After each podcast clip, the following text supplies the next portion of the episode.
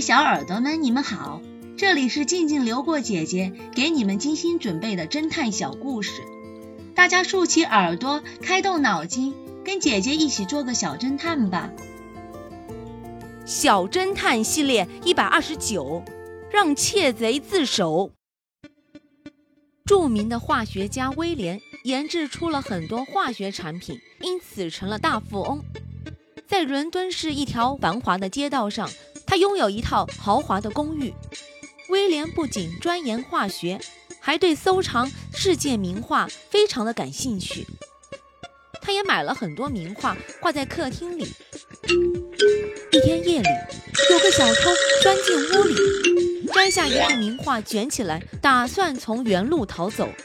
这时，桌上一瓶高档名酒将他吸引住了。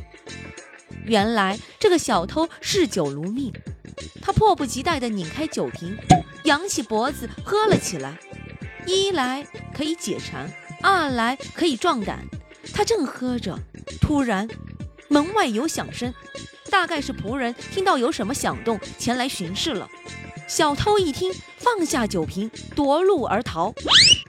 第二天一早，威廉发现家中一幅名贵的画不见了，他赶忙报警。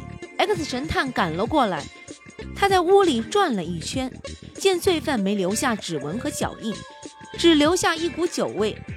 X 神探断定窃贼喝了几口酒，他便心生一计，要让这罪犯投案自首。X 神探让威廉写份声明，登在报纸上。窃贼看了声明以后，信以为真，第二天便带着那幅画自首了。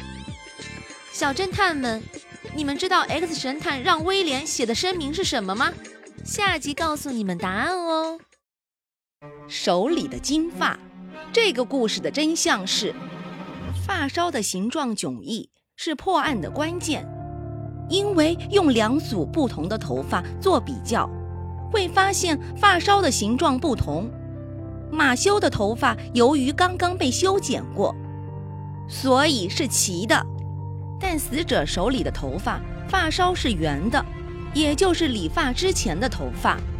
女佣人为了嫁祸马修，就找了几根马修的头发，故意拽在被害人的手里。但死者手里的头发发梢是圆的，也就是理发之前的头发。